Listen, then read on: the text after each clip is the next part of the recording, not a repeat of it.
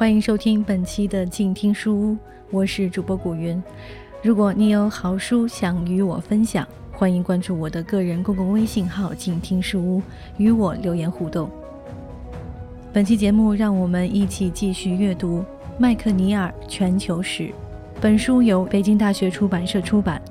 如果你想要阅读全本，欢迎您关注公众微信号“静听有声工作室”，在书屋微店菜单下进行购买。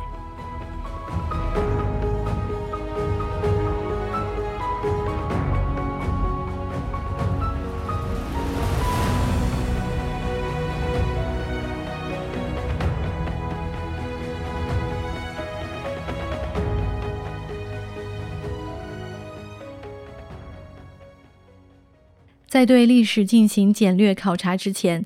有几个同这些网络相关的问题需要我们予以关注，并做一番深入的观察，即他们所具有的合作与竞争的特性、他们的扩展趋势和他们在人类历史中重要意义的增长，以及他们对地球历史的影响。所有的网络都包含着合作与竞争两个方面的内容。社会权力的最广泛的基础就是交往，因为它可以维系人们之间的合作。交往使得众多的人为了一个共同的目标而努力奋斗，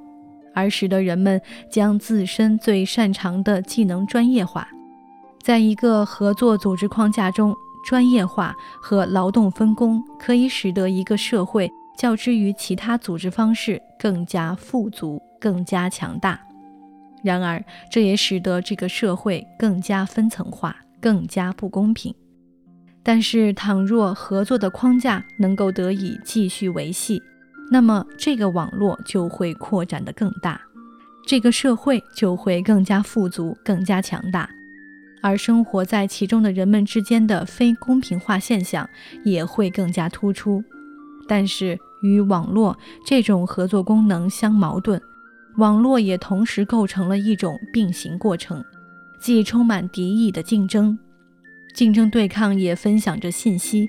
这种分享主要是以威胁方式来获得的。当确认威胁真正来临时，人们势必会做出一定的反应，而各种有效反应通常与某些紧密合作形式有关。例如，一旦某个国王对另一个国王构成了威胁。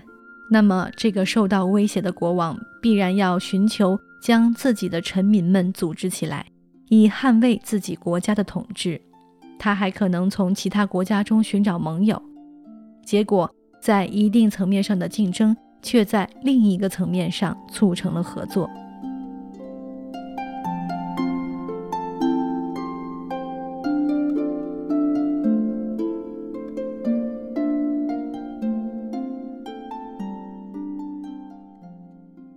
在漫漫的岁月中，人类的那些群体，如家庭、氏族、部落、酋邦、国家、军队、王朝、银行家族、跨国公司等等，皆在他们各自所处的层面上进行非常有效的交往与合作，从而确保自己的竞争地位和生存机遇得以改善，以使敌对群体。处于较低的内部交往与合作水平的代价为基础，他们获得了更多的资源、财富和人力。所以，人类历史的普遍趋势是在现实中各种各样竞争的驱动下，无论是自愿的还是被迫的，朝着越来越大的社会合作方向发展。随着时间发展，当其自身内部的凝聚力、交往。和遵循共同准则的能力处于衰弱和濒临破裂的时刻，各种类型的合作组织皆倾向于进一步发展自己的规模。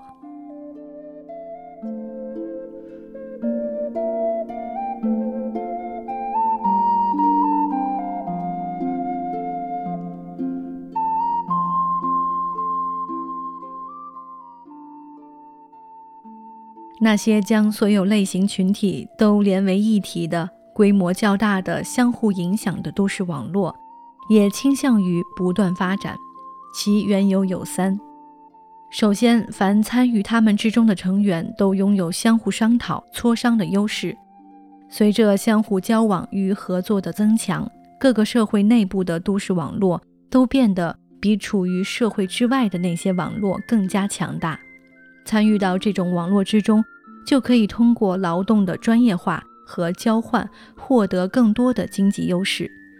而军事优势则来自于那个由众多装备精良的武士所构成的组织。在运用战争暴力方面，这些武士。这些武士常常都是技艺娴熟的专家，他们对于尖端军事技术极为敏感。对于出生在其中的人们，各个都市网络也积累了相当丰富的抵御瘟疫流行的优势。因为当某种瘟疫爆发之时，较之于那些生活在网络之外的人们来说，生活在各个都市网络之内的人们获得免疫力的可能性更大。然而，生活在各个都市网络之中，人们获得这些优势都是有代价的。经济的专业化和交换，在创造财富的同时，也创造了贫穷。掌握杀人技艺的武士们，有时也会把他们手中的武器指向渴求他们保护的人们。而且，只有在反复接触那些可怕的瘟疫之后，人们才能获得对其的免疫力。尽管如此，同那些生活在都市网络之外的人们相比，他们在这些劫难中生存下来的几率，还是明显要大得多。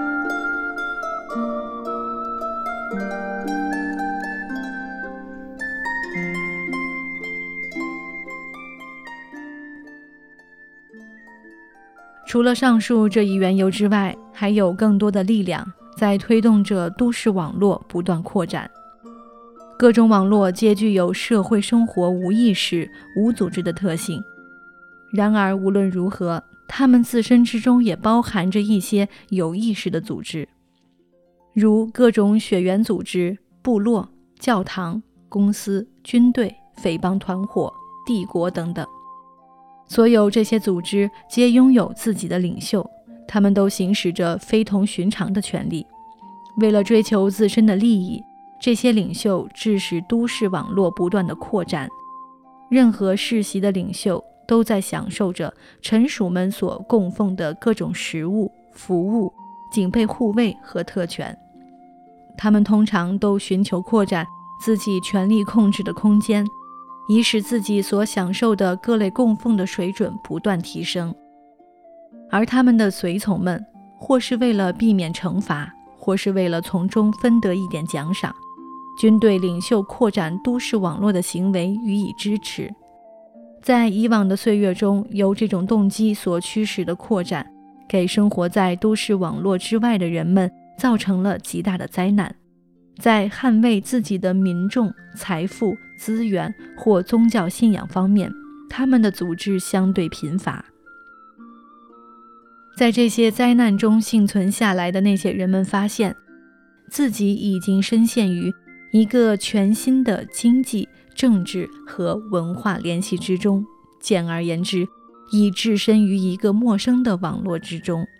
因此，那些社会组织的领袖们，为了拓展自己的权势和地位，一直在推动自己所处的网络向外持续的不断的扩张。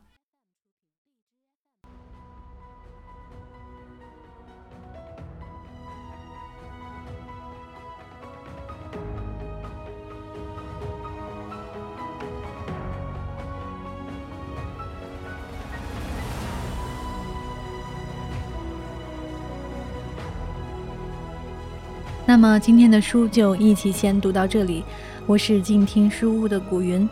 如果你喜欢我的节目，欢迎关注我的个人公共微信号“静听书屋”，与我留言互动。让我们下期一起继续阅读这一本《麦克尼尔全球史》。